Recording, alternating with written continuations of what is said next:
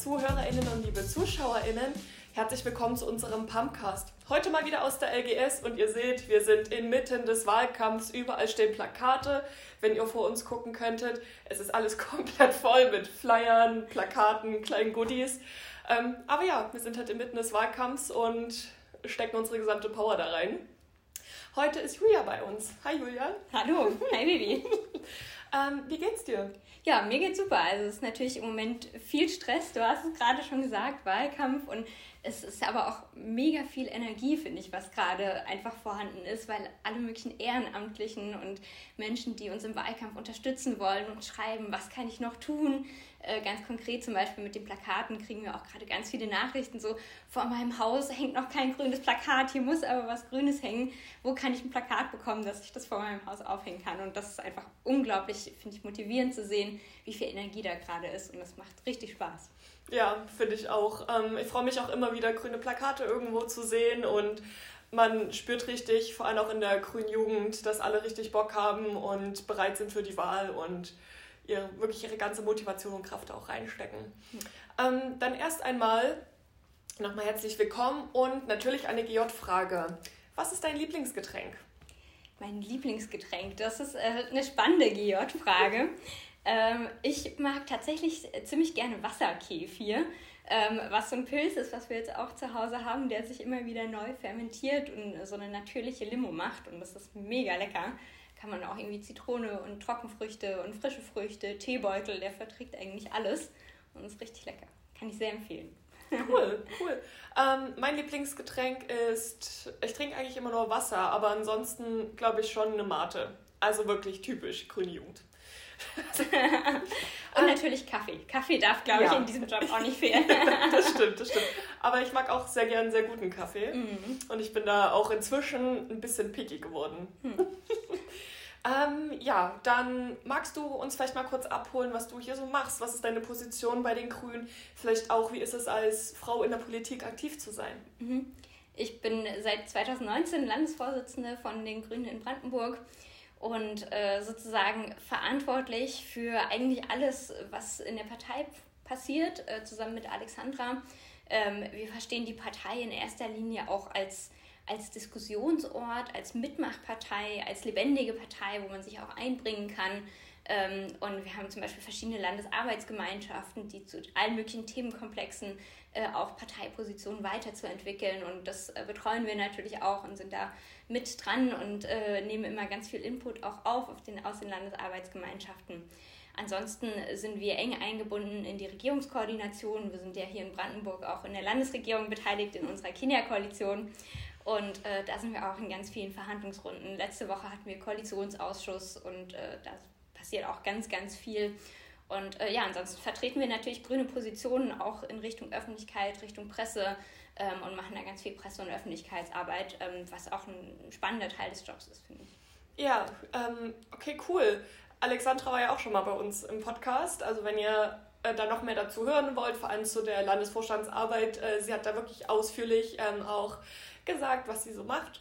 Ähm, genau. Dann bist du natürlich auch, äh, oh gut, äh, mal so angefangen, die Grünen sagen, sie sind eine feministische Partei. War auch für mich der Grund, warum ich bei Grünen eingetreten bin, weil keine andere Partei meines Wissens nach sagt das so öffentlich.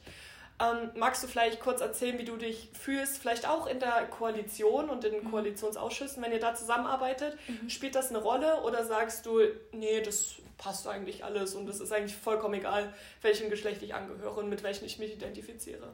Das spielt auf jeden Fall eine Rolle. Also man merkt es in, in allen eigentlich Runden, in denen wir sind, die irgendwie zusammen sind mit Koalitionspartnern, aber auch mit der Opposition, mit äh, JournalistInnen, mit allen möglichen, die wir sozusagen äh, mit denen wir zusammenarbeiten und in Berührung kommen, dass einfach immer wieder auffällt, als junge Frau und als Frau grundsätzlich, aber als junge Frau nochmal ganz besonders, wird man einfach anders behandelt als ich sag mal die alten Männer, die das schon 50 Jahre lang machen. Ähm, das fällt ganz konkret auf, zum Beispiel in Sitzungen, ähm, in, in internen Sitzungen, in Verhandlungsrunden ist sehr auffallend, dass äh, ich als junge Frau viel, viel häufiger unterbrochen werde als alle anderen. Also wir hatten letztens zum Beispiel eine Situation, ähm, wo es um das Thema BER ging und wir hatten da eine interne Verhandlungsrunde Und ich würde sagen, ich war schon eine derjenigen, die am besten vorbereitet waren und äh, das Thema lag sozusagen auch hauptverantwortlich in dieser Runde jetzt sozusagen bei mir.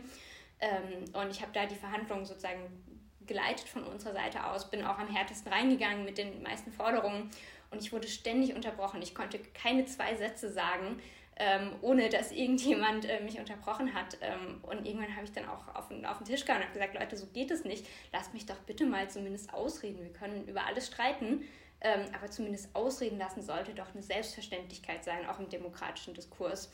Und das war da einfach nicht gegeben in dieser Runde mit äh, den anderen ja, Partei, ich sag mal, ähm, Funktionärinnen und Funktionären. Ähm, und das war schon, also auffällig, dass es bei mir ganz, ganz anders war als bei anderen in der Runde. Und äh, das fällt einem immer wieder auf in, in den Sitzungen, ähm, auch dass man als junge Frau natürlich erstmal immer sozusagen per se Kompetenz abgesprochen bekommt, gerade in den harten, harten Themen, Finanzthemen, wirtschaftspolitischen Themen, dass man da immer noch ein Stück weit besser informiert sein muss, dass man es noch mehr auf den Punkt bringen muss, um da ernst genommen zu werden. Also es ist schon, schon auffällig. Ähm, ich glaube, das, das Wichtigste, was ich mir da sozusagen zurechtgelegt habe, um mich da auch zu behaupten in diesen Männerrunden, und es sind fast immer Männerrunden, also es sind ganz wenig Frauen auch in den, ich sag mal, Führungsriegen der anderen Parteien, wenn man sich gerade SPD und CDU anschaut, dann haben die in den Führungspersonen eigentlich fast nur Männer. Ähm, also bei der CDU fällt mir Barbara Riechstein als Landtagsvizepräsidentin, aber ansonsten sind in den Verhandlungsrunden ausschließlich Männer bei der CDU ähm, und bei der SPD sind es auch eigentlich immer nur Männer. Also das, das ist schon ein Ungleichgewicht, was da da ist. Und um da als junge Frau auch ernst genommen zu werden, sind es aus meiner Sicht zwei Sachen. Ähm, das eine ist, gut vorbereitet zu sein, dass einem wirklich inhaltlich das, was man sagt, das muss Hand und Fuß haben und da müssen alle wissen, Julia, wenn ihr was sagt, das stimmt. Und da darf es keinen kein Zweifel geben, sozusagen. Also das glaube ich das eine, mit inhaltlicher Fachkompetenz dann sozusagen sich durchzusetzen. Und das andere ähm, ist, glaube ich, auch wichtig, ein Stück weit Ehrlichkeit. Ähm, natürlich bin ich eine junge Frau in, in der Politik und natürlich bin ich noch nicht, kenne ich nicht die Debatten der letzten 30 Jahre. Ähm, und damit im Zweifelsfall einfach auch mal offen umzugehen und zu sagen, Leute, das weiß ich jetzt nicht. Wie waren das damals vor zehn Jahren, als wir die Debatte schon mal hatten? Ähm, und da sozusagen auch vor den eigenen Unzulänglichkeiten, die man hat, da jetzt nicht zu versuchen, das zu verstecken oder das zu überspielen, sondern dann einfach ganz offen mit umzugehen. Das wissen eh alle und dann ist es auch okay. Ich glaube, das sind die zwei Sachen, die einem dann doch helfen, sozusagen auch ernst genommen zu werden in diesen Runden. Mhm. Und dazu, wenn ich vielleicht noch was anfügen kann, gerade auch als junge Frau in der Politik, ähm, haben wir natürlich auch ganz viel mit Sexismus zu tun. Also auch das ist ein Thema, wo ich finde, dass auch viel zu wenig drüber gesprochen wird, ähm, aber was definitiv auch ein Thema ist, ähm, wenn man den Gang langläuft und ständig kommen äh, Kommentare wieder, ach, was will denn die hübsche junge Frau bei uns äh, im SPD-Gang oder in einer Verhandlungsrunde, die dann so beginnt mit, also Julia, wir haben hier ein Angebot für dich und es geht um irgendeinen inhaltlichen Punkt ähm, das würden wir so eigentlich nicht machen, aber weil wir dich so hübsch finden, äh, können wir hier dir das anbieten. So. Und das sind einfach Situationen, wo ich denke, das, das würde bei Männern nicht gemacht werden, das wird bei Männern nicht gemacht und da wird gezielt versucht, auch Frauen sozusagen über diese Schiene abzuwerten. Ähm, und ich finde, da müsste auch viel mehr drüber gesprochen werden, gerade auch in, in der Politik in dem Bereich. Ja, uff, das klingt ganz schön hart und echt traurig, dass das nach wie vor so ist. Ähm, zumindest in meiner Bubble bewegen sich jetzt auch verstärkt Cis-Männer immer mehr in die Richtung, wirklich zu sagen, ich bin Feminist und darauf zu achten, auch von unterschiedlichen Parteien, mit denen ich ab und zu zu tun habe.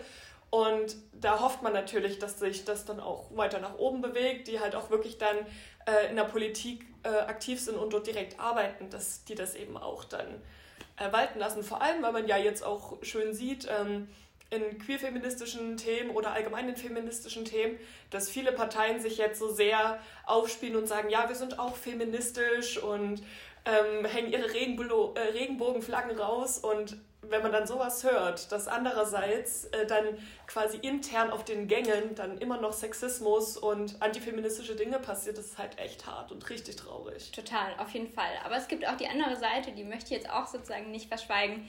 Ähm, gerade auch parteiübergreifend, dass es auch immer wieder auch Männer gibt, die sozusagen das auf dem Schirm haben und dann auch eingreifen. Also ich hatte zum Beispiel eine Situation, da saßen wir irgendwie abends noch zusammen nach offiziellen Terminen und äh, irgendwann hat einer der, der Männer, die da saß, irgendwie angefangen, seine Hand auf mein, mein Bein zu legen und so. Und das war einfach viel zu viel und ging gar nicht. Und da kam sofort jemand anders, auch ein Mann, der gesagt hat, hey, anfassen geht nicht und so, ähm, wo doch ein bisschen zumindest Aufmerksamkeit und Sensibilität für das äh, Thema da war.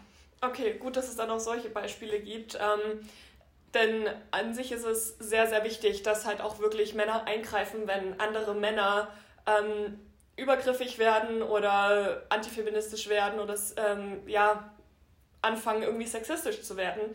Denn ich habe es auch selbst schon erlebt, wenn man dann eben als Frau sagt, hey, lass das, ich möchte das nicht, mhm. dann ist halt, oh, sie ist hysterisch, warum willst du das denn nicht? Aber wenn ist es schade, dass ein anderer Mann kommen muss, um das zu sagen. Ja. Ähm, aber da es halt zurzeit noch so ist, müssen wir halt oder muss ich auch immer wieder Kumpels in meiner Umgebung sagen, hey, wir brauchen eure Unterstützung. Denn nur so kommt das in das Gehirn von den anderen Männern. Wir können leider noch nicht so viel bewegen. Teilweise gibt natürlich immer Ausnahmen, aber ja, ja da ist halt gut, dass, es, dass du da zumindest auch positive Erfahrungen hast damit. Auf jeden Fall. Das, das ist ein Aspekt. Ähm, ich glaube, es braucht aber auch politisch sozusagen ganz klare Weichenstellungen ähm, und das finde ich auch immer dieses, diese absurde Diskussion um die Frauenquote. Ähm, also ich finde, die Frauenquote sollte absolut selbstverständlich sein. Und immer dieses Argument, gerade von konservativen Parteien, wie zum Beispiel der CDU, die sagen, naja, man muss doch die Frauen nur fördern und so, und dann wird das schon. Die letzten Jahre zeigen einfach, Förderung alleine reicht nicht aus. Und wenn man sich äh, gerade die Repräsentanz von Frauen auch in politischen Gremien anschaut, hier in Brandenburg, ich glaube, wir haben nagel mich jetzt nicht auf die Zahl fest, ich glaube, es sind 34 Prozent Frauen im Landtag, also wirklich unterirdisch. Ähm, irgendwie so um den Dreh rum war es, also es ist wirklich wenig.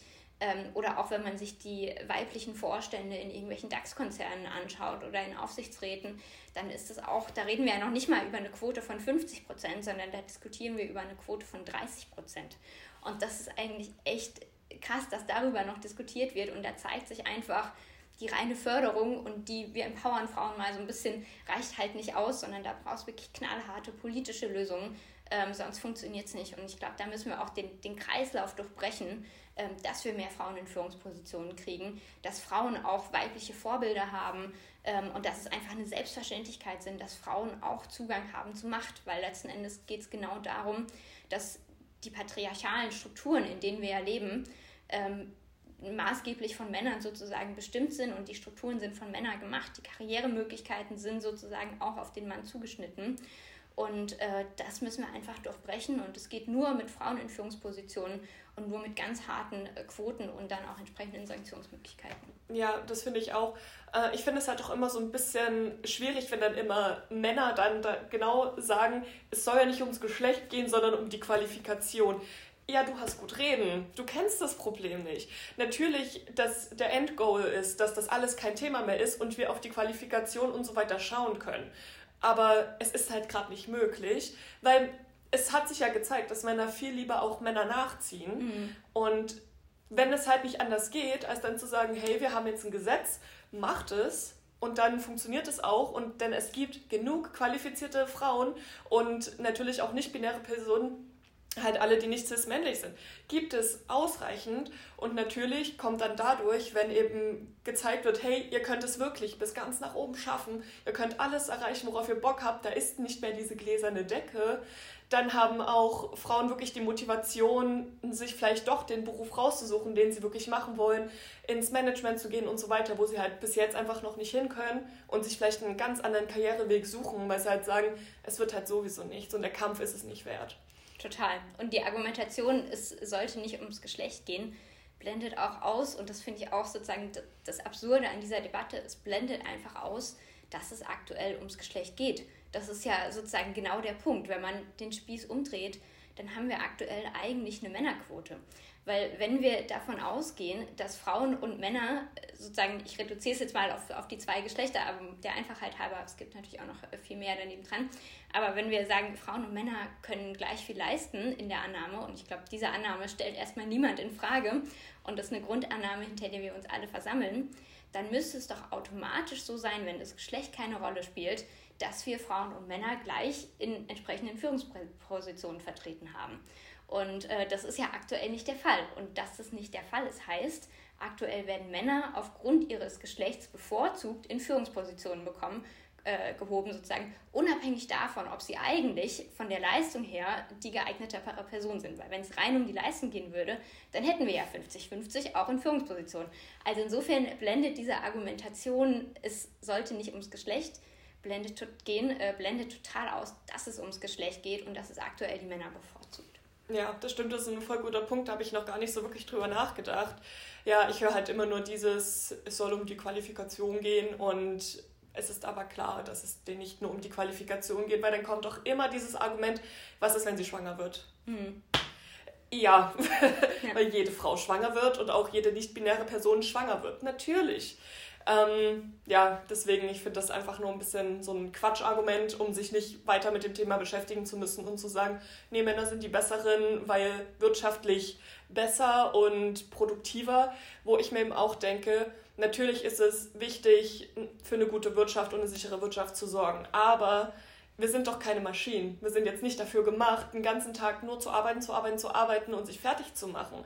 Also natürlich ist Wirtschaft wichtig, aber müssen wirklich alle Menschen hundertprozentig wirtschaftlich produktiv sein, finde ich auch ein sehr schwieriges Argument. Mhm.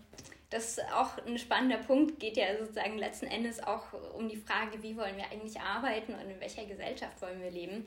Und äh, ich denke auch, da müssten wir auch einiges reformieren.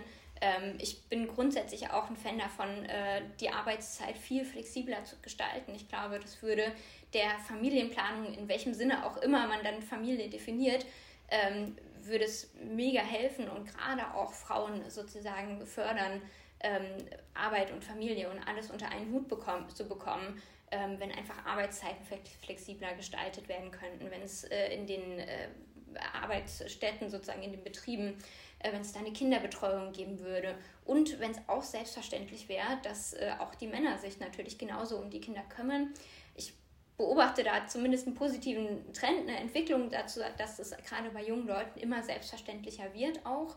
Aber es ist noch ein, weiter, weiter Weg, den wir da auch gehen müssen. Hm. Siehst du denn in der parlamentarischen Arbeit da eine Möglichkeit, das ein bisschen besser zu gestalten? Weil ähm, ich kann mir jetzt eben auch vorstellen, irgendwann in die Politik zu gehen und dort wirklich zu arbeiten. Ähm, aber ich kann mir doch vorstellen, dass das für viele abschreckend wirkt, dass da Sitzungen teilweise bis 2 Uhr nachts gehen. Ähm, kannst du dir vorstellen, dass sich das ändern kann? Hast du schon gehört, dass da irgendwie umgedacht wird oder ähnliches? Total. Ich glaube, das, das muss sich ändern, ähm, weil es aktuell einfach für Frauen unattraktiv ist und viele Frauen auch, die sich eben immer noch einen Großteil der Care-Arbeit sozusagen verrichten, ähm, einfach auch unattraktiv ist. Ähm, und das betrifft sozusagen die offiziellen Sitzungen betrifft aber auch die Runden danach. Und das äh, finde ich auch ein wichtiger Aspekt, dass ganz viel nach den offiziellen Sitzungen, nach dem Plenum dann auch nochmal sozusagen zwischen Tür und Angel abgesprochen wird, dass sich Beziehungen zwischen den Abgeordneten und zwischen den politischen äh, Menschen ähm, natürlich auch mal abends beim Bier oder Wein verfestigen. Und das finde ich ein ganz wichtiger Bestandteil. Aber auch da kann man beobachten, dass in diesen Runden fast nur Männer sitzen, weil die Frauen dann eben oft abends nach Hause zur Familie gehen und die Männer diejenigen sind, die dann zusammen in ihren Männerrunden wieder zusammen das Bier trinken. Also da verfestigen sich genau die Strukturen, äh, die wir eigentlich nicht verfestigt haben wollen. Und ich glaube, genau da müssen wir ran äh, mit kürzeren Sitzungszeiten, gerade auch in der Kommunalpolitik, äh, wo die Frauen und überhaupt alle das ehrenamtlich auch machen. Ähm, ich glaube, da müsste es auch noch stärkere Regelungen geben, dass wenn sich Menschen ehrenamtlich kommunalpolitisch engagieren, dass sie von den Arbeitgebenden äh, noch sehr viel mehr Freiheiten bekommen, noch mehr freigestellt werden als bisher. Ähm, da auch, ich finde auch Kommunalpolitikerinnen und Kommunalpolitiker sollten besser bezahlt werden. Da sollte es mehr Aufwandsentschädigung geben. Die ist im Moment ziemlich gering, aber ich finde, wenn man sozusagen die, den Anspruch hat, dass das äh, auch Frauen teilhaben sollen und auch nicht nur ältere Menschen, sondern auch jüngere Menschen, die mitten im, im Berufsleben stehen, dann sollte es die Möglichkeit geben, dass die auch Arbeitszeit reduzieren, um sozusagen auch Politik machen zu können und sich für ihre Gemeinde und die Stadt äh, sozusagen ganz konkret vor Ort einsetzen können. Und äh, ich finde, da müssen wir auch an die Strukturen ran. Und natürlich reden wir dann auch über äh, Kinderbetreuung oder digitale Mittel. Da haben wir auch ganz viele Möglichkeiten jetzt. Ähm, zum Beispiel auch gerade in der Landesverfassung Brandenburg haben wir gerade die Möglichkeit geschafft, dass, geschaffen, dass Gremien auch digital tagen können ähm, oder hybrid sozusagen Teil ist Präsenz vor Ort, die anderen schalten sich hybrid dazu.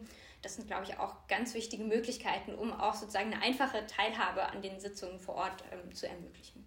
Okay, das sind ja echt gute Voraussichten und es scheint ja jetzt nicht so mega kompliziert, da quasi auch was zu ändern und wahrscheinlich wirklich eine Möglichkeit, mit der sich auch viele anfreunden können. Weil ich kann mir auch vorstellen, dass viele Männer auch gern zu ihrer Familie wollten abends und dann aber vielleicht auch wieder so einen sozialen Druck haben, weil andere eben sagen, ey, bleib doch noch hier, du hast doch jemanden zu Hause, der sich kümmert, komm, wir trinken jetzt noch ein Bier zusammen, kann ich mir halt auch extrem vorstellen, dass sie dann auch so einen innerlichen Konflikt haben. Ich würde eigentlich schon gern zu meiner Familie, meinen Kindern noch gute Nacht sagen oder was auch immer. Oder meine äh, Frau hat sich jetzt schon die ganze Woche lang abgeackert und ich würde sie jetzt gerne unterstützen, aber es ist auch wichtig, jetzt hier vielleicht noch die Connections zu schaffen. Kann ich mir halt auch vorstellen, deswegen wäre das ja auch für die auch wieder richtig gut. Und es, ich finde es halt so schade, dass das viele auch nicht sehen wollen. Und dann eben, ich weiß halt nicht, ob das wirklich auch, und ich kann mir ziemlich gut vorstellen eigentlich, dass das auch wieder diese patriarchalen Strukturen sind, wo Männer sich eben selbst rein verfahren und eben sagen, nein, ich muss das so, weil das war schon immer so und ähm, ich darf jetzt keine Schwäche zeigen in dem Moment. Deswegen ist es da ja auch wichtig, feministische Strukturen eben auch ein bisschen voranzubringen. Und wenn man es nicht Feminismus nennen möchte, ist das auch okay, sondern einfach zu sagen, hey, wir wollen einfach, dass es allen äh, Familien und allen Personen einfach besser geht. Weil wem macht es denn Spaß, bis nachts um drei in einer Sitzung zu sitzen, die eventuell mega anstrengend mhm. ist? Total. Also ich finde, das ist ein guter Punkt. Ähm, und deswegen verstehe ich auch immer gar nicht, warum auch sozusagen Männer so sehr oft diesen Feminismus bekämpfen. Weil letzten Endes, glaube ich, auch die Männer leiden unter den verfestigten Rollenstrukturen, die wir einfach haben. So dieses klischeehafte, ich muss als Mann immer stark sein, ich darf keine Schwäche zeigen, ich muss auf alles eine Antwort wissen und so. Das ist ja sozusagen auch in den Köpfen von, von Männern und ich weiß von ganz vielen Männern, dass sie ja da auch tatsächlich drunter leiden, ähm, unter diesem Druck, der ja auch bei ihnen ankommt. Und ich glaube, wenn wir da einfach auch die Rollenbilder aufbrechen, in denen wir uns alle irgendwie befinden, dass das letzten Endes dann auch den Männern hilft. Und natürlich solche Sachen wie Kinderbetreuung am Arbeitsplatz, flexible Arbeitszeiten, äh, digitale Teilhabe an Sitzungen, davon profitieren ja auch die Männer. Also letzten Endes, glaube ich, von, von Frauenförderung profitieren zum Schluss alle. Ähm, und das ist genau der Punkt, wo ich denke, da, da muss man die, die Dinge dann auch zusammendenken, auch wenn es natürlich in erster Linie äh, um die Förderung von Frauen geht. Ähm, aber letzten Endes profitieren alle. Ja, natürlich, natürlich.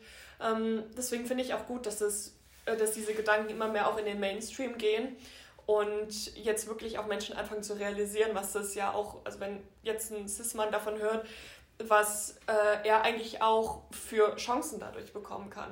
Denn ich höre das auch immer ziemlich oft, dass sie dann sagen, naja, also Feminismus wichtig, klar, Frauen werden unterdrückt und alle, die halt nicht cis-männlich sind. Ähm, aber mir geht es mit der Situation halt auch richtig schlecht, weil ich extrem viele Nachteile teilweise habe, sind nicht vergleichbar mit dem, was Frauen eventuell durchmachen, sind aber auf deren eigene Art und Weise anstrengend für die Person. Und ich finde, man kann sich da ein bisschen frei davon machen und sollte man auch, dass Feminismus nicht nur für die Frau ist, das ist für alle. Das geht nur darum, die patriarchalen Strukturen aufzubrechen. Das ist das Ziel, damit es zum Schluss allen besser geht, weil diese gefestigten Strukturen sind halt einfach nur anstrengend und diskriminierend für alle Beteiligten. Total. Ja. Ähm, und dann hast du ja noch ein anderes Thema. Jetzt vielleicht mal ein bisschen weg von dem äh, Feminismus. Thema. Ähm, und das ist Soziales und Arbeit. Ähm, magst du uns da vielleicht mal kurz abholen, was du da so machst in dem Bereich? Genau, also ich glaube, in dem Bereich, das ist eins meiner sozusagen Herzensthemen, worüber ich auch ursprünglich mal in, in die Politik gekommen bin, weil ich einfach es unglaublich ungerecht finde, wie ungleich sozusagen Löhne noch verteilt sind ähm, in Deutschland und wie, wie unser, gerade das ganze Hartz-IV-System zum Beispiel, finde ich unglaublich stigmatisierend und unglaublich sozusagen auch diskriminierend den, den Leuten gegenüber. Und da finde ich, hat jetzt auch Corona, so schlimm wie es war, vielleicht eine, eine Mini-Chance sozusagen ähm, eröffnet, weil wir einfach alle gemerkt haben, wie schnell man vollkommen unverschuldet auch in Arbeitslosigkeit und in wirklich große finanzielle Schwierigkeiten rutschen kann, ähm, ohne dass ich irgendwie was dazu beitrage, sozusagen, sondern einfach durch, durch äußere Umstände. Und so geht es ja den meisten Menschen, äh, die arbeitslos werden. Und ich glaube, durch, durch Corona ähm, können wir das vielleicht alle auch ein Stück weit besser nachvollziehen, ähm, wie schnell das so gehen kann, sozusagen die Arbeit zu verlieren und in finanzielle Schwierigkeiten zu kommen. Ähm, einfach bedingt durch äußere Umstände, durch Schicksalsschläge, die jeden Menschen vollkommen unvermittelt und äh, unverschuldet sozusagen treffen können. Ähm, und ich glaube, das ist ein Grundgedanke, der ganz wichtig ist, wenn wir über Arbeit und äh, soziale Themen reden. Und äh, da finde ich, ist das aktuelle Hartz-IV-System einfach eine, eine, ziemliche Katastrophe, ähm, weil wenn Menschen dann ihre Arbeit verlieren ähm, oder auch schon dann länger arbeitslos, also erst Arbeitslosengeld 1 und danach Hartz IV, aber wenn man sozusagen Arbeitslosengeld 1 oder auch Hartz IV beantragt, ähm, ist es einfach unglaublich stigmatisierend, da aufs Amt zu gehen, ähm, irgendwie tausend Anträge auszufüllen. Ähm, man muss alles offenlegen, alles wird angerechnet, was man irgendwie noch hat an Vermögen und so. Und das ist einfach ein, ein emotional sehr belastender Prozess auch für die Menschen. Und da sollten wir die Würde der Menschen noch viel stärker wertschätzen. Und deswegen glaube ich, wir müssen dieses ganze Hartz-IV-System äh, überwinden und brauchen da auch eine Umkehr vom Hartz-IV-System. Und auch rein finanziell ähm, ist es ja zum Beispiel so, dass aktuell sanktioniert werden kann. Und das finde ich auch im Hartz IV absolut sozusagen ein Unding. Ähm, anders kann man es nicht sagen, weil der Hartz-IV-Satz ist ja eigentlich definiert als das Existenzminimum, was man sozusagen zum Leben braucht. Und danach berechnet sich der Hartz-IV-Satz. Und jetzt geht man aber her und sagt, ähm, oder die, die GroKo geht her, um es beim Namen zu nennen, ähm, und sagt, ja, wenn Menschen nicht nach den Regeln folgen, und es kann auch sein, dass man mal irgendwie ein Bewerbungsgespräch verpasst oder äh, andere Beispiele, ähm, dann wird da ganz hart sanktioniert. Und dann kriegen die von dem Hartz-IV-Satz, ähm, was definiert ist als Existenzminimum, Geld abgezogen, sozusagen als Strafe für ihre Verfehlungen. Und äh, das ist doch an sich ein absurder Gedanke, wenn man sagt, das ist eigentlich das Minimum, was man zur Existenz braucht, zum Leben. Und davon wird nochmal sanktioniert. Und das kann eigentlich nicht sein, weil dann wird es wirklich menschenunwürdig. Und das, das kann ich eigentlich auch nicht verantworten in dem, was wir politisch machen.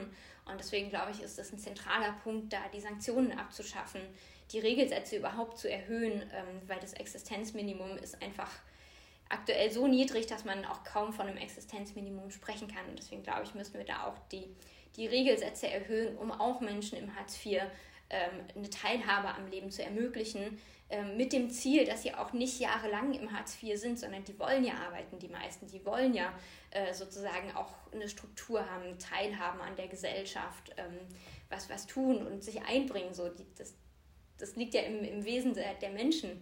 Und äh, da, glaube ich, brauchen wir unbedingt mehr Wertschätzung und auch politische Weichenstellung, zum Beispiel durch Abschaffung der Sanktionen ähm, und auch die Regelsätze anheben, dass wirklich auch Menschen im Hartz-IV-Bezug tatsächlich eine, eine echte Teilhabe ermöglicht wird. Ja, ich finde das auch immer richtig traurig, dass ähm, sobald es um Hartz IV geht, werden Menschen als ähm, asozial abgestempelt, was auch ein echt schwieriger Begriff ist, weil er ja aus der, im Nationalsozialismus ganz stark genutzt wurde und heute wird er weiterhin so leichtfertig äh, umhergeschmissen, vor allem wenn es um Hartz IV geht.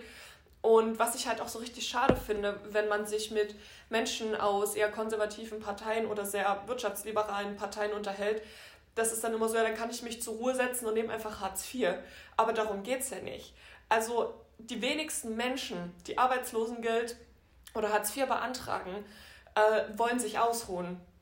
Genau. Da ist einfach irgendwas äh, passiert im Leben, wodurch es jetzt eben gerade nicht möglich ist. Bei manchen ist es nur eine Überbrückung, weil es eben, oder vor allem ganz oft Studis, die nach dem Studium fertig sind und so schnell keinen Job bekommen. Habe ich jetzt auch einen Bekannten und ihm ist das richtig unangenehm, Arbeitslosengeld beantragen zu müssen, aber es geht halt nicht anders, weil er findet so schnell keinen Job. Und nach dem Studium ist es halt extrem hart, äh, ins Arbeitsleben zu finden. Und manchmal geht das nicht so schnell. Und dann hat man natürlich auch im Kopf dieses äh, Stigma, was man sein ganzes Leben lang gehört hat von äh, so ein Harzer oder so. Ähm, und dann, ja, es ist halt extrem schwierig. Und ich finde diese negative Konnotation mit äh, Sozialstaat und Hilfe auch beantragen extrem schwierig und richtig traurig, dass wir eigentlich an, an diesem Punkt immer noch sind.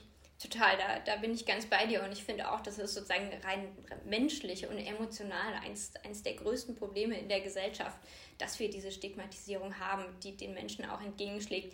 Weil es ist ja so, dass die meisten von uns im Laufe ihres Erwerbslebens äh, irgendwann Zeiten von Arbeitslosigkeit haben. Das ist, gehört zu den aller, allermeisten Biografien einfach dazu. Ähm, das kennen fast alle irgendwie und das dann sozusagen so zu stigmatisieren, dass die Leute wirklich mit dem schlechten Gefühl aufs Amt gehen, sind jetzt hier die BittstellerInnen, das ist einfach, ähm, ja, das, das kann ich gar nicht beschreiben. Und da, da finde ich, müssen wir sozusagen, brauchen wir auch eine Abkehrung von in den Köpfen und eine gesellschaftliche Abkehr. Ähm, und gerade beim Arbeitslosengeld zum Beispiel finde ich es noch mal schwieriger, ähm, weil da muss man sich ja auch einfach klar machen, die Leute haben ja in die Arbeitslosenversicherung eingezahlt. Und das ist ja nichts, was die sozusagen einfach so bekommen, sondern die haben da eingezahlt und deswegen bekommen sie Arbeitslosengeld 1. Und äh, das ist sozusagen erwirtschaftet auch aus ihrer eigenen Leistung. Jetzt kann man wieder darüber diskutieren, ob man das System grundsätzlich gut findet oder nicht. Aber selbst beim Arbeitslosengeld 1 ist dieses Stigma einfach da. Ähm, und da kann ich es noch viel weniger nachvollziehen, weil es wirklich auch rein rational überhaupt keinen Sinn macht. Ähm, was aber da in dem Zusammenhang auch noch, denke ich, wichtig ist, dass wir einfach feststellen, dass sich unsere Arbeitswelt auch gerade einfach wandelt. durch die Digitalisierung zum Beispiel haben wir viele Jobs, die jetzt sozusagen einfach äh, neu, neu geschaffen werden und gleichzeitig haben wir andere Jobs, die vor 20, 30 Jahren total angesehen waren und die man mittlerweile einfach nicht mehr braucht. Also meine Oma zum Beispiel, die war Telefonistin und hat irgendwie irgendwelche Kabel mit Telefonverbindungen umgesteckt. Braucht heute kein Mensch mehr so. Und so entwickelt sich unsere Gesellschaft einfach auch, auch weiter und unsere Arbeitswelt verändert sich. Und ich glaube, das ist auch eine politische Aufgabe, diesen Wandel zu begleiten ähm, und gerade zum Beispiel auch an, an Schulungen ranzugehen. Und ich glaube, da sollte es für alle Menschen die Möglichkeit geben, dass sie sich regelmäßig weiterbilden. Und da müssen, sie, müssen die Arbeitgeber und Arbeitgeberinnen müssen ihre Beschäftigten dafür freistellen. Da sollte es viel mehr sozusagen Anspruch auf bezahlte Weiterbildung geben, ähm, dass Menschen gerade in den Jobs, die sich stark wandeln, ähm, einfach auch weiter teilhaben können an der Entwicklung im Berufsleben und man nicht dann nach 20 Jahren feststellt, ach ja, übrigens, dein Job wird jetzt nicht mehr gebraucht. Naja gut, dann äh, bist du jetzt sozusagen überflüssig. Das, das darf auf keinen Fall passieren, auch, auch im Sinne der Menschen, ähm, sondern die müssen sich weiterbilden können, müssen sich selber auch mitgestalten können, wie sie sich weiterentwickeln möchten, in welche Richtung. Und das gilt für Menschen in Arbeit, aber auch für Menschen, die aktuell keine Arbeit haben. Auch da, finde ich, muss es viel mehr Weiterbildungsmöglichkeiten geben und äh, ganz andere Perspektiven als bisher. Ja, ich finde es allgemein sehr spannend, ähm, in welche Richtung sich jetzt so unsere Generation bewegt, in Bezug auch auf Weiterbildung nochmal einen anderen Weg einschlagen, als jetzt zum Beispiel meine Elterngeneration. Ähm, gut, meine Eltern sind da eine Ausnahme, die hatten drei Weiterbildungen und nochmal dreimal studiert. Aber häufig hört man das ja auch, dass äh, Leute 40 Jahre den gleichen Job gemacht haben in der gleichen Firma und ähm, das lief und das war halt so. Und ich glaube, wir haben inzwischen, ähm, zumindest kenne ich es von mir und aus meinem Freundeskreis, einen anderen Bezug zur Arbeit. Das ist halt, es soll Spaß machen, weil es macht unser ganzes Leben aus. Es ist eben nicht mehr dieses, wir machen irgendeinen Job, um Geld zu verdienen, um dann eine große Freizeit zu haben, weil wir merken, und ich glaube, das ist auch eine sehr gute Erkenntnis, dass Arbeit auch eine starke psychische Auswirkung hat. Du kannst nicht immer deinen Job ähm, ja, vor Ort lassen, sondern nimmst den teilweise mit nach Hause und das ist natürlich einfacher, wenn du irgendwas aus der Arbeit ziehst, was jetzt eben nicht nur Geld ist, sondern vielleicht eine Weiterentwicklung, positive Erfahrungen, Weltretterkomplex, was auch immer. Irgendwas äh, spielt ja immer eine Rolle. Und ich finde es halt auch extrem wichtig, dann, wie du auch meintest, dass politische Strukturen sich dann eben auch ändern und man mit diesem Trend auch mitgeht. Dass eben Arbeit entweder wirklich äh, Spaß machen muss, sollte es ja immer, geht halt nicht immer bei allen Berufen. Ähm, aber dass dann halt auch einfach die Rahmenbedingungen besser geschaffen werden und halt sowas wie Weiterbildungen eben auch möglich sind, damit wirklich alle Menschen ja das erreichen können, was sie wollen, solange es halt möglich ist. Auf jeden Fall. Und das zeigt sich auch statistisch genau das, was du sozusagen beschreibst von der älteren Generation, die 40 Jahre den gleichen Job gemacht hat. Das ist heute einfach nicht mehr. Die Mobilität im Arbeitsleben, so, so nennt sich das sozusagen, wenn, wenn Leute oft den Job wechseln, ähm, die wird einfach größer und die die ähm, sozusagen verschiedenen Jobs werden auch durchlässiger, dass es auch sozusagen nicht mehr verpönt ist, wenn man nach fünf Jahren den, den Job wechselt oder auch nach zwei Jahren, sondern es ist eben ganz normal, weil man sich weiterentwickelt. Ähm, und auch da, finde ich, braucht die Politik ähm, Antworten und äh, muss die Entwicklung sozusagen akzeptieren und nicht dagegen anarbeiten, wie man aktuell manchmal den, den Eindruck hat. Ja, ähm, würdest du denn den, würdest du Deutschland schon als Sozialstaat beschreiben oder gibt es da noch Punkte, wo du halt sagst, das ist jetzt nicht sozial, wie man sich das wünschen könnte? Also hast du da noch irgendwelche Punkte, die jetzt wirklich brennen, die unbedingt verändert werden müssen? Also auf jeden Fall. Ich denke da zum Beispiel an Kinder. Ich finde, bei, bei Kindern sind wir echt noch hinten dran, auch Kinder zu fördern. Also jedes fünfte Kind ist von Armut bedroht. Ähm, und das ist schon eine, eine echte Nummer. Und da finde ich, müssen wir unbedingt dran, ähm, weil sich einfach ganz klar zeigt, dass Kinder, die schon im frühen Alter von Armut bedroht sind oder in Armut leben, ähm, einfach super ähm, ja, schlechte, schlechte Startchancen sozusagen hatten, dass die es unglaublich schwer haben, später aus dieser Armut auch rauszukommen. Da haben wir einfach ein Bildungssystem und ein Sozialsystem, was unglaublich undurchlässig ist. Wenn du einmal sozusagen in der niedrigen Einkommenskategorie drin bist, dann kommst du da unglaublich schwer wieder raus, aufgrund der Tatsache, wie unser Bildungssystem aufgebaut ist. Und da finde ich, muss man auch grundsätzlich ran und alle Kinder müssen die gleichen Startchancen haben. Ähm, und da ist noch ein super weiter Weg. Ähm, aber ich finde, da müssen wir die, diese Abhängigkeit vom äh, sozusagen Status der Eltern auf den Status der Kinder, den müssen wir unbedingt durchbrechen. Ähm, und da müssen wir ran. Und da haben wir zum Beispiel das Konzept der Kindergrundsicherung, was ich total gut finde.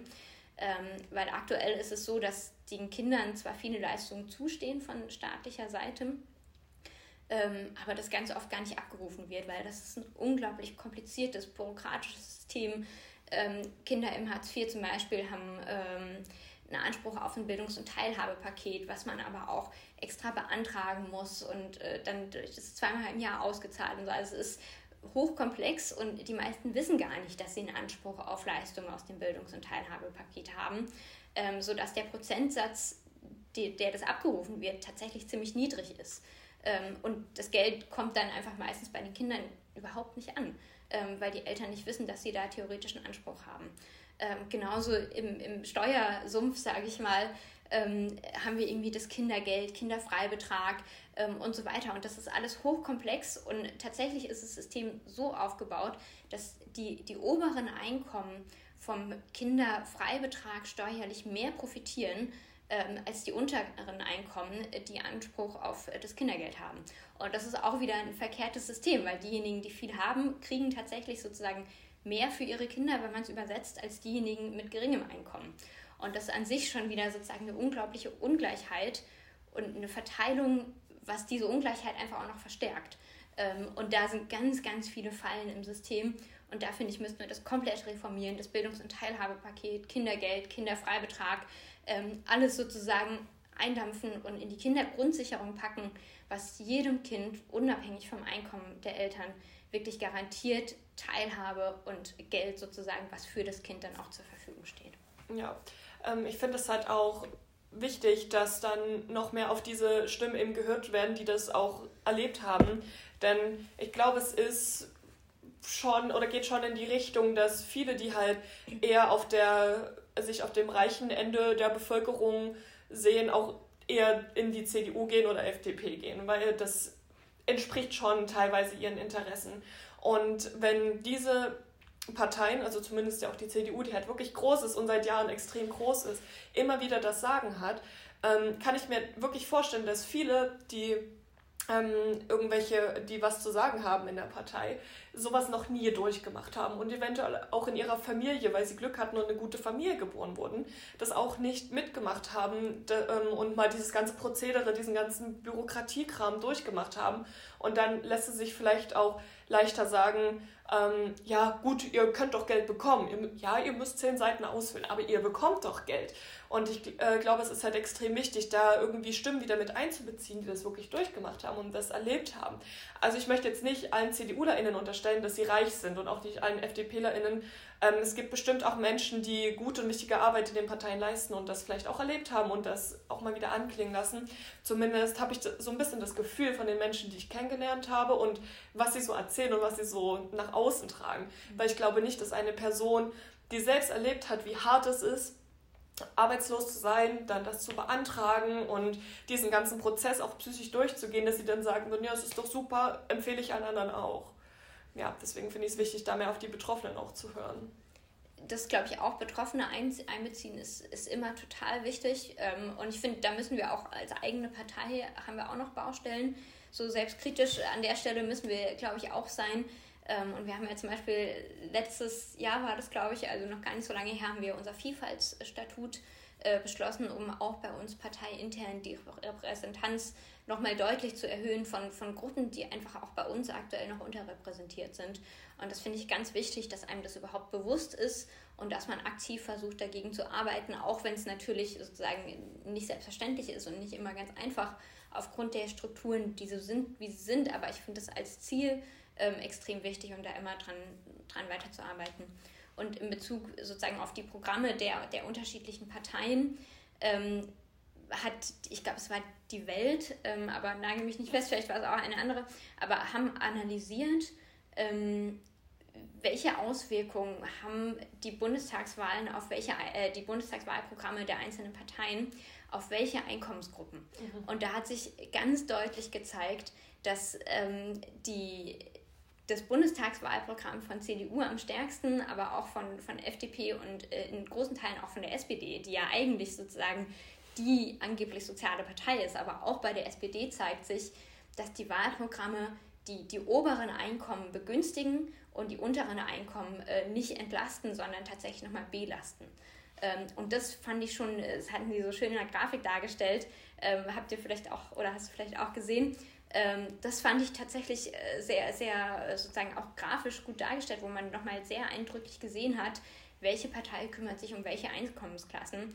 Und äh, da hat man gerade bei CDU und FDP, aber auch bei der SPD, was mich echt überrascht hat, gesehen, dass es sich doch mehr um die oberen Einkommen kümmern als die unteren. Und das finde ich ist ein, ein, Fehl, sozusagen ein Fehler im Wahlprogramm. Ähm, anders kann man es nicht sagen. Weil letzten Endes brauchen wir doch eine Umverteilung von unten nach oben und es bringt nichts, immer nur die oberen Einkommen weiter zu entlasten und die unteren zu belasten. Da geht die Schere immer weiter auseinander und wir werden langfristig in massive Probleme kommen und auch sozusagen von, vom menschlichen her, finde ich, ist, sollte das nicht unser Anspruch an Politik sein, ähm, die Unterschiede, die da sind, immer weiter zu begünstigen, immer weiter auseinanderklaffen zu lassen, sondern unser Ziel muss doch sein, das zusammenzubringen äh, und eine Gesellschaft äh, zu schaffen, die auch zusammenhält und äh, die nicht so sehr auseinanderklafft. Ja, das stimmt und das sind sehr wichtige Punkte. Ich finde es auch gut, dass du nochmal äh, angebracht hast, dass wir auch selbstkritisch mit unserer Partei umgehen müssen. Denn wir hören ja auch andauernd, wir sind ja auch eine AkademikerInnenpartei und ja, klar, wir haben auch sehr viele Menschen, die einen akademischen Hintergrund haben und deswegen das FIFA-Statut ist halt wirklich super. Ich bin ja auch in dem äh, im Diversitätsrat und habe dort eben dann auch Menschen kennenlernen dürfen, die eben keine AkademikerInnen sind. Und sie sagen halt auch, es ist extrem wichtig, dass wir vor allem als grüne Partei, die eben von sich selbst sagen, wir sind vielfältig oder wir versuchen zumindest die Vielfalt zu fördern, auch in unseren eigenen Reihen, ähm, sich da eben selbst an die Nase fassen und vielen von uns ist es zum Glück bewusst, sodass wir das zumindest angehen können. Also die Selbstrealisierung ist zumindest schon mal da. Aber natürlich, wir müssen auch an uns selbst arbeiten, denn nur dann kann man mit einem guten, äh, ja nicht unbedingt gleich einen, ähm, wie heißt Beispiel vorangehen, mhm. sondern ja, genau, einfach erstmal allgemein um sich selbst kümmern und sagen, ja, hier, wir kümmern uns drum, dann könnt ihr das auch. Ja, auf jeden Fall. Also das finde ich einen ganz wichtigen Punkt. Und ich finde sowieso, die, die Repräsentanz von verschiedenen Gruppen in der Gesellschaft, in der Politik ist noch unglaublich schlecht. Also ähm, du hast AkademikerInnen angesprochen, die vollkommen überrepräsentiert sind, aber auch andere Gruppen sind äh, einfach gar nicht repräsentiert. Also zum Beispiel Menschen mit Behinderungen. Ähm, wenn ich mir den aktuellen Bundestag oder Landtag anschaue, dann sind da extrem wenig Abgeordnete, die äh, eine sichtbare oder auch eine nicht sichtbare Behinderung haben. Und das ist eigentlich äh, fatal, finde ich, ähm, weil das ist eine, eine, große und eine wichtige Gruppe in unserer Gesellschaft. Und ich finde, gerade Inklusion ist auch ein total wichtiges Ziel, wo wir auch noch unglaublich viele Baustellen haben. Ähm, und die sind einfach nicht repräsentiert im, im Bundestag und im Landtag und auch mit ihren Interessen oft nicht ernst genommen.